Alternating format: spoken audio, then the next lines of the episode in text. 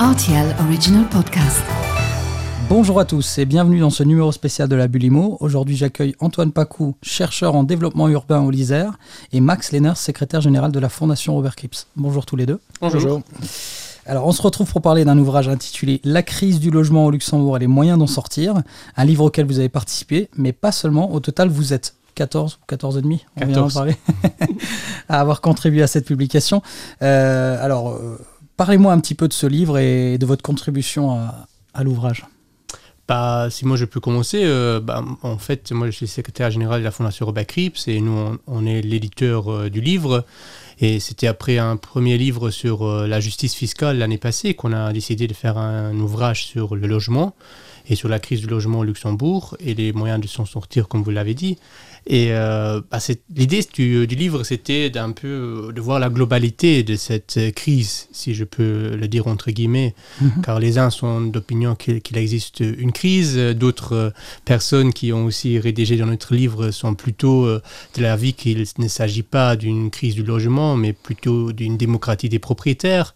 C'est notamment Michel-Édouard Ruben qui l'a dit de la Fondation IDEA. Mhm.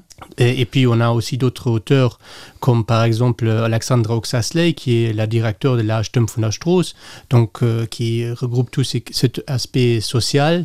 Euh, donc euh, aussi des architectes comme Madame Christine Müller et Monsieur Florian Hartweg, qui Mhm. ont rédigé un peu tout ce qui est euh, l'aspect architectural et comment on peut euh, mieux bâtir, mieux construire et mieux développer nos villes, euh, car euh, oui, c'est une. Si on serait d'accord, s'il s'agit d'une crise, ce serait une crise à mille facettes. C'est une crise qui a un aspect écologique, un aspect social et aussi un aspect intergénérationnel. Très bien. Antoine, vous avez quelque chose à ajouter? Ça m'a l'air très complet. Non, je dois dire, moi j'ai été invité à participer à cet ouvrage euh, parce qu'on avait déjà participé avec Max à des tables rondes ensemble et euh, on avait vu qu'on avait des, euh, des, idées en commun un peu sur la, sur la crise du logement. Donc je participais avec grand plaisir à ce, à ce recueil. Mais j'imagine que je rentre pas tout de suite dans le contenu. Ah, vous pouvez y aller, il n'y a Ah. pas de problème. Allez-y. Dans, dans- dans l'article que j'ai que j'ai contribué, j'ai essayé de faire un petit peu une synthèse des, des différents travaux que je fais. Moi, j'ai je porte deux casquettes. Euh, je suis chercheur donc en géographie sociale euh, au LISER et je coordonne en même temps l'Observatoire de l'habitat, qui est une, une collaboration avec euh, le ministère du logement. Et dans ce cadre-là, on fait beaucoup d'analyses, de rapports sur la situation du logement, mais aussi sur le foncier euh, et sur les prix. Et donc, euh, j'ai décidé de, pour, ce, chapitre d'essayer de faire, euh, de reprendre un petit peu tous les différents éléments que j'avais pu euh, traiter de manière disparate et d'essayer de trouver un sorte de chapeau euh, commun qui puisse un petit peu euh, en- euh, encapsuler la, la crise du logement euh, au Luxembourg. Et donc, je, je me suis- j'ai porté mon attention sur ce concept euh, d'appareil de capture. Euh, Je vais vous en parler. Justement. voilà, voilà. Bon, peut-être qu'on peut, on peut garder ça pour après. D'accord. ouais. Très bien. Écoutez, euh, alors je vais peut-être euh, lancer Max. Dans, pour- dans votre contribution à cet ouvrage, elle, elle a le mérite d'être très parlante. hein. Donc vous proposez euh, un catalogue de 60 mesures pour sortir de la crise, ou pour s'en sortir plutôt. Quelles sont les mesures qui seraient les plus importantes à mettre en place à vos yeux? Bah, si, si ce serait simple, on aurait une seule mesure. Mais bon, Mhm. c'est une crise complexe, c'est une thématique très complexe. C'est, euh, bah, on a eu des augmentations énormes euh, de, plus-value euh, dans le milieu immobilier.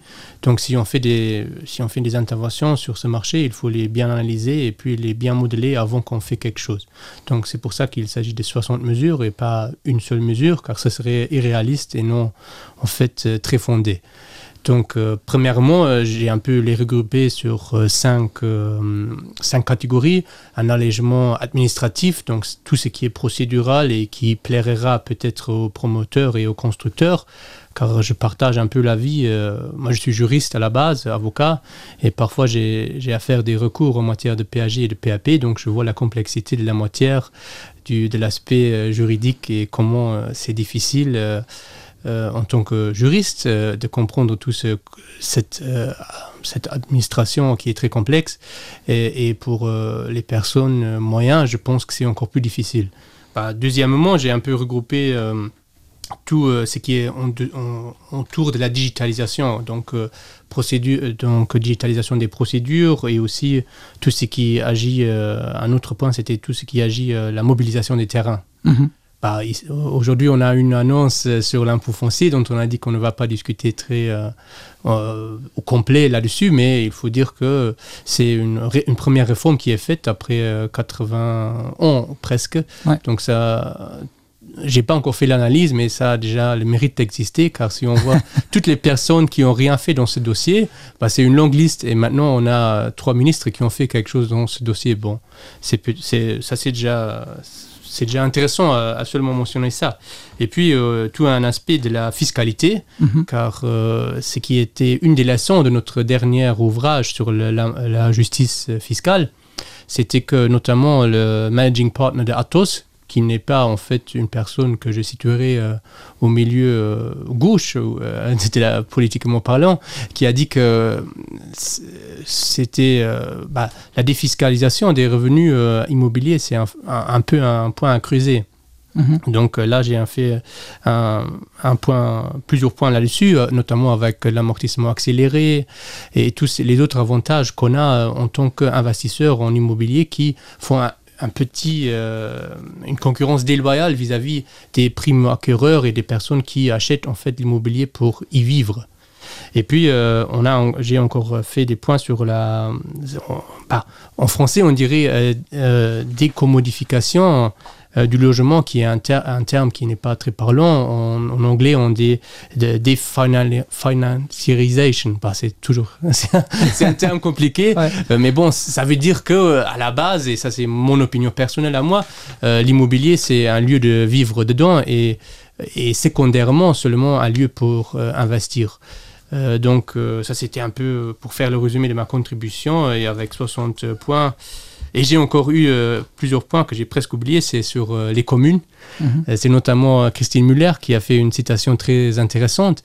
Elle a dit, nous, en tant que commune, on veut bien euh, plus construire, mais moi, en tant que bourgmestre, j'ai pas vraiment l'intérêt euh, à construire plus, car mes électeurs sont les habitants euh, de la commune actuelle et pas les futurs, car je ne sais pas comment ils vont voter.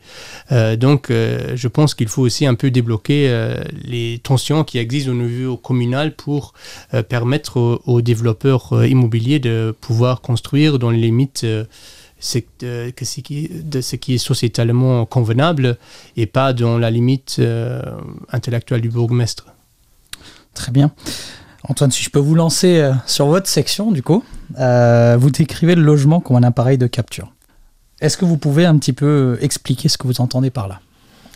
Alors l'idée derrière l'appareil de capture, c'est de, de, vraiment s'intéresser à l'aspect distributif de la crise du logement, euh, dans le sens qu'on s'intéresse un petit peu à, qui sont les, perdants, mais aussi qui sont les gagnants, et mhm. comment tout le système est organisé finalement pour euh, favoriser un, certain groupe par rapport à, par rapport à un autre. Et pour moi, cet aspect distributif est le plus clairement visible quand on, regarde euh, la distinction entre la, population, je dirais, historique et les, vagues migratoires successives euh, au Luxembourg qui, euh, qui s'enchaînent depuis le, début de, l'industrialisation. Et à, chacun, de ces, moments, à chaque vague migratoire, on voit que le complexe immobilier, et là, je parle vraiment de toute la chaîne de, production des logements, de, de, la propriété foncière jusqu'à la production euh, de logements, jusqu'à la commercialisation euh, des logements et jusqu'à la, consommation finalement des, logements. Euh, il y a toujours un petit peu une, une structure qu'on retrouve qui est que les populations historiques, de par leur avantage de, détention de, biens immobiliers et fonciers, arrivent à tirer une rente finalement de, des vagues migratoires qui viennent de Luxembourg pour développer l'attractivité du pays.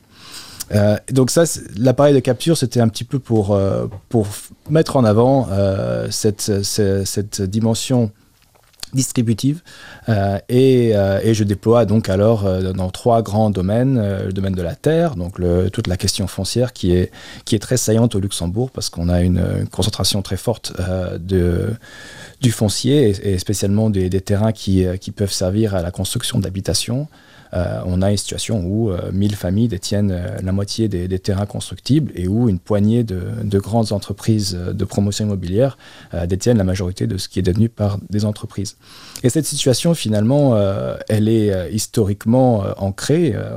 des travaux que, j'ai faits sur sur la propriété foncière au 19e siècle montrait déjà une situation extrêmement euh, concentrée.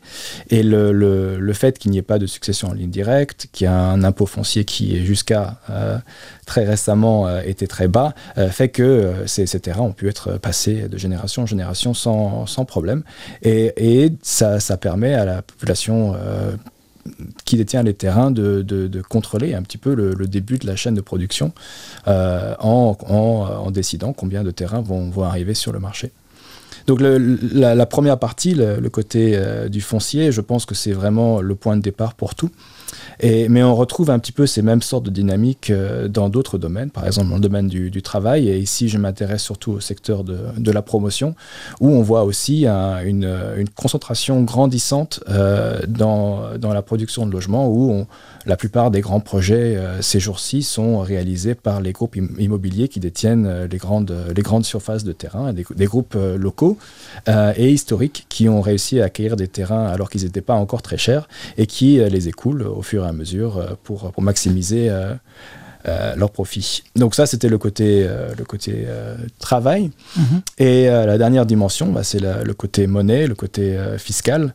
et là, on voit aussi que, que, au fur et à mesure que des, que, des, que des politiques publiques ont été mises en place pour favoriser l'investissement locatif, donc on, a, on a beaucoup de mesures. Il y a l'amortissement accéléré, mais il y a aussi le fait qu'à un moment donné, dans, dans l'histoire récente du Luxembourg, il n'y avait pas de différenciation entre le, le taux de TVA payé par un primo-accédant et par un investisseur. Heureusement, ça a été aboli en 2014, mais on a vraiment eu une, phase où, euh, où l'investissement locatif était, était source de très très grands rendements, et il l'est encore, on peut encore beaucoup défiscaliser. Et donc ça a créé, moi, ce que j'appelle une classe domestique d'investisseurs euh, locatifs euh, qui contrôle en fait euh, l'offre locative qui arrive sur le marché et qui permet à, cette classe de, demander des loyers de plus en plus élevés. Donc à ces trois niveaux, niveau foncier, niveau production immobilière et, au niveau consommation de logements produits, on, retrouve une concentration grandissante avec une poignée d'acteurs à chaque fois qui, contrôlent un petit peu le marché. Et ces, ces, groupes, en fait, ne sont pas des sphères complètement séparées, mais on voit très clairement des relations euh, entre ces différents groupes, euh, des négociations entre les propriétaires fonciers et les grands groupes euh, de promoteurs, des relations très étroites entre les promoteurs et cette classe domestique d'investisseurs, avec une grande partie des logements produits qui partent directement sans arriver sur le marché aux investisseurs. Donc c'est tout un complexe, et je trouve que les grands perdants sont bien sûr ceux qui n'ont qui ont pas de, de terrain de maisons euh, dans la famille, et ceux-là sont en grande partie les populations récentes euh, qui arrivent pour contribuer au dynamisme économique du Luxembourg. Et ce complexe, euh, cet appareil de capture, je pense qu'il y a quand même une réalisation ces derniers, temps qu'elle qu'elle affecte l'attractivité du, du Luxembourg et risque de pénaliser son développement économique sur le court moyen terme. J'allais y venir. Donc, vous considérez que le marché du logement exacerbe les inégalités. Alors, je reprends exactement ce que vous écrivez dans le livre et il complique l'intégration des populations étrangères. Alors vous l'avez déjà un petit peu euh, expliqué. Euh, est-ce que vous pourriez un petit peu élaborer euh, de manière à ce que nos auditeurs puissent comprendre? Bah déjà, si on regarde juste les données du, recensement, malheureusement, on attend, on attend les, données du recensement voilà, de l'année dernière, mais en 2011, on avait déjà une stratification importante par rapport à la propriété immobilière. On a euh, les, euh, les, les, luxembourgeois sont à 80% propriétaires, les populations euh, de nationalité étrangère autour de 50%. Autour de 50%. Donc on a déjà une très grande différence là en termes du taux de propriété, 30 points de, de différence. Et si on s'intéresse après à des sous-classes de, de, ces groupes, on voit que, par exemple, les personnes plus âgées de nationalité luxembourgeoise, on arrive presque à 90%, et les populations plus jeunes d'origine étrangère, on arrive plus proche de 40%. Donc il y a vraiment des, différentiels énormes, et bon, dans la littérature scientifique, il y a ce terme de generation rent et generation landlord, donc génération bailleur, génération de locataires, et on voit vraiment cette différence générationnelle au Luxembourg, qu'elle est croisée avec une dimension migratoire, parce que c'est vraiment un contexte unique dans le sens où une très grande partie de la population est, d'origine étrangère. Et on, voit que ça, que ça, que ça, on voit vraiment cette différenciation en quatre, en quatre groupes. Donc les nationaux plus âgés qui sont plutôt des investisseurs locatifs, les nationaux euh, plus jeunes qui sont des propriétaires et les étrangers euh, qui soient plus, plus âgés ou plus jeunes qui sont propriétaires ou, locataires. On a vraiment cette différenciation très forte euh, au niveau, si on croise statut d'occupation et, nationalité au Luxembourg. Mhm.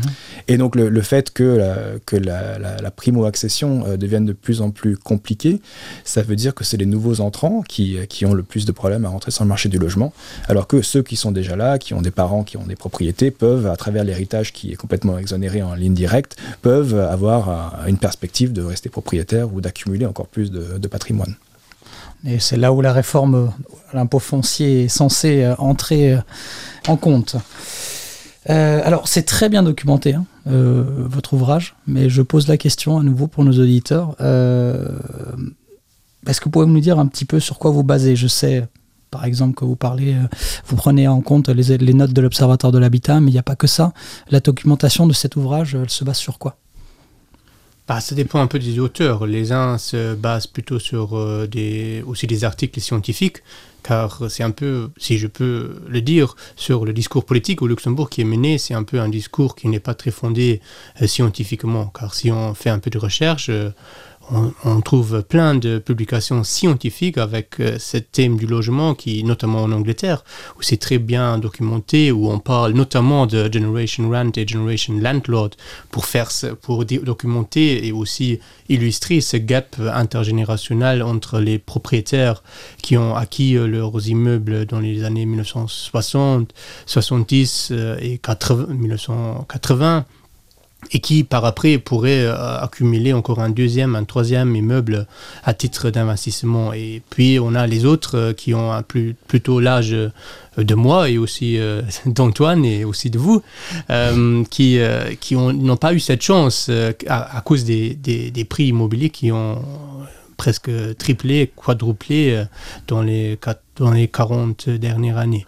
Euh, donc ça c'est un peu le dommage. Donc si, je regarde un peu les premiers textes, c'est euh, Florian Hartweg qui se base sur, bien sûr, sur les euh, ouvrages architecturaux, aussi un peu sur des ouvrages politiques, notamment de la gauche en Allemagne, en, Allemagne, en Allemagne désolé, comme par exemple l'ancien ministre du logement Hans-Jochen Vogel, mhm. qui était ministre du logement dans les années, les années 1970 au-dessus du chancelier Helmut Schmidt, et aussi euh, avant, il était euh, bourgmestre de Munich et après bourgmestre de Berlin. Donc, il a vu un peu toutes les sphères de la politique. Et c'est une, à mon avis, c'est une, c'est une base très, euh, très intéressante, pas seulement politique, mais aussi scientifique un peu, car il a beaucoup publié. Hans-Jochen Vogel, il a même publié encore un livre dans ses derniers jours. Il a, il, est, il a eu 90 ans. Et, il a encore publié à 93 ans, il a encore publié un livre notamment sur la question du logement. Et, il est aussi cité dans le texte de Florian Hartweg et aussi dans notre, dans notre premier, euh, qu'on dit ça, l'introduction au livre. Mhm. On a aussi cité la ouvrage. D'autres, ils citent un peu leur, leur expérience aussi. Donc on a aussi fait deux interviews dans notamment moi j'ai fait deux interviews, euh, une avec Alexandre Oxasley de la, de la Strauss, qui mhm. raconte un peu de leur l'expérience dans le quotidien, comment elle voit les choses, et puis aussi euh, du avec le président du Mieterschutz, donc du, en fait l'union euh, qui regroupe les intérêts des locataires au Luxembourg, et qui raconte un peu de son expérience, car l'union a été fondée il y a deux ans. Donc euh, c'est un peu l'expérience qu'on a au quotidien, la scientifique. Euh, donc je, dis, je dirais que l'ouvrage se situe, se situe au quotidien. plutôt avec, avec tous les, tous les sources qu'on peut avoir. Mais je, dois l'avouer que en fait, le travail que l'Observatoire de l'habitat fait, et aussi l'ISER, c'est, à mon avis, c'est le top au Luxembourg qui existe mhm. et qui est dans toutes les publications. C'est c'est presque la ligne qui s'y trouve. Les uns l'interprètent d'une telle façon, les autres les interprètent d'une autre façon, mais c'est la base de toutes les publications au Luxembourg. Donc, euh, pour moi, c'est toujours intéressant de discuter avec une des sources qui est Antoine, euh, comment lui, il voit les choses. Donc, euh, ouais. Très bien. Et si vous deviez parler peut-être d'une audience, à qui vous vous adressez quand vous publiez cet ouvrage? C'est-à-dire, est-ce que c'est aux scientifiques Est-ce que c'est aux politiques Est-ce que c'est au grand public? Bah, euh, On est une fondation, donc mm. il doit aussi. Euh, on, s'adresse aux acheteurs, en fait, car il faut aussi un peu. Non, c'est plutôt une blague. Mais euh, à tout le monde. Donc, à toutes les personnes qui sont intéressées. ça pas, je pense que c'est plutôt un ouvrage qui est un peu pour les, pour les accros à l'immobilier mm-hmm. et un peu les accros à l'architecture un peu les intéresser à tout ce qui est sociétal et politique. Donc je dirais que c'est euh, pour, euh, pour, un peu pour tout le monde. On a aussi des très beaux euh, caricatures dedans, des dessins, donc même les personnes qui sont très intéressantes plutôt à l'image dans un livre, ils se trouveraient aussi du plaisir à, seulement voir les images. Très bien, très bien. Et donc, petite question pratique, si je veux me procurer ce livre, je dois aller où? À, Ernster et à la librairie Dietrich à H7. Très bien, très bien. Alors si vous me permettez, euh, je vais vous poser quand même une petite question euh, bonus. Je vous la pose à vous Antoine. En ce qui concerne ce qu'on a vu aujourd'hui euh, au niveau de la réforme de l'impôt foncier, alors on sait que c'est pas pour tout de suite. Qu'est-ce que vous en pensez? Alors comme, comme je l'ai expliqué dans, dans, dans, mon chapitre, je pense que le foncier est, est à la base de, de, tout ce complexe immobilier et de cet appareil de, de capture que je décris. Et la, question foncière euh, n'a pas été abordée au Luxembourg euh, en, un siècle finalement. C'est une question qu'on a toujours balayée sous le tapis. Euh, on ne s'est jamais intéressé à l'accumulation de foncier, à l'accumulation de patrimoine immobilier. le privé a toujours été une question accessoire et, et donc je pense que c'est même si on n'a pas tous les détails techniques, même s'il reste encore beaucoup de débats, euh, j'imagine, à venir sur cette réforme, je pense qu'elle touche quand même à un point fondamental qui est que euh, le foncier euh, est une responsabilité publique, sociale, et n'est pas une question qui doit seulement être réglée dans des affaires familiales et d'accumulation privée et vraiment mettre en place un, impôt ou réformer cet impôt foncier qui date de, 1941 euh, et qui a vraiment euh, été insignifiant et n'a jamais euh, impacté ou, ou, fait changer les comportements des, propriétaires. Je pense que là, on, va peut-être toucher à un outil qui va faire réfléchir à deux fois pour la rétention foncière, pour la mise en banque stratégique de foncier. Donc que ce soit les propriétaires personnes physiques ont des, grands champs et qui, euh, qui les gardent euh, car euh, il n'y a pas de meilleur investissement que les 15% par an sans rien faire sur un terrain, ou les, les, groupes de, promoteurs qui, qui ont des terrains en réserve depuis des décennies et qui, qui savent très bien qu'ils ne pourront jamais en acquérir au même prix sur le marché actuellement. Je pense que c'est un certain nombre de comportements qu'on a, qu'on a mis en évidence dans un travail scientifique de groupe avec des collègues de l'Université du Luxembourg, donc euh, Marcus Hesse et Tom Becker, et euh, ma collègue euh, Magdalena Gorchinka du LISER, on a, quand même mis en avant un certain nombre de comportements privés sur le marché du foncier qui, je pense, vont être grippés euh, ou en tout cas euh, qui, euh, qui devront être, être mieux réfléchis, je pense, une fois que, que, cette loi sera, sera en effet. Je pense que ça, ça envoie quand même un signal que que voilà qu'il faudra quand même que la fête est finie. Bah, que la fête est finie, j'allais pas le dire parce que c'était le titre de votre dernier podcast, mais mais que mais que la question foncière est, est quelque chose auquel il faudra s'intéresser maintenant et que ça sera plus juste quelque chose qu'on pourra balayer facilement sous le tapis moi, je pourrais encore rajouter quelque chose. J'allais justement vous, ah relancer. Euh, je sais, Max, que vous n'avez pas eu l'occasion de vraiment regarder cette réforme euh, dans le détail, mais si vous avez bien évidemment des, éléments de réponse, n'hésitez pas. Ouais, bah, moi, je le trouve intéressant, car si on regarde un peu euh, comment c'est créé ces valeurs foncières, bah, les valeurs foncières, c'est créé par la collectivité. Ce sont les infrastructures publiques euh, qui, se, qui entourent un terrain qui font en fait que ce terrain gagne de valeur. On l'a bien vu avec les trams en Luxembourgville, on le voit dans tous les villages qui sont bien connectés euh, au niveau ferroviaire au Luxembourg, que en fait euh, la valeur du foncier augmente. Donc, si on a un terrain qui gagne énormément de valeur à cause des, des, investissements dans l'infrastructure qui est financé par nous tous, je pense que si on ne, bâtit pas là-dessus, il faut redonner un, certain montant à la collectivité, car la plus-value, elle est créée par la collectivité. Mhm. C'est c'est une très ancienne idée, elle date euh, du fin du 19e siècle, qui a été prônée en fait par Henry George, qui, euh, lors de sa campagne pour devenir euh, maire de New York, et lui, il a bien mis politiquement là-dessus, et c'est très intéressant de, le voir un peu sur base de cette philosophie. Et, en fait, ça donne une légitimation philosophique à, cette, à ce nouveau impôt foncier. Mm-hmm. Donc je vous remercie tous les deux d'avoir participé à cette émission. J'espère vous voir bientôt. On aura pas mal de, de, sujets à, à, évoquer. En attendant, sachez que nous parlerons de la très attendue réforme de l'impôt euh, foncier qu'on vient d'évoquer avec les ministres Henri Cox et Taina Bofferding dans les prochaines semaines. Donc je vous dis à très bientôt dans la Bulimo. Merci. Merci. Merci à vous.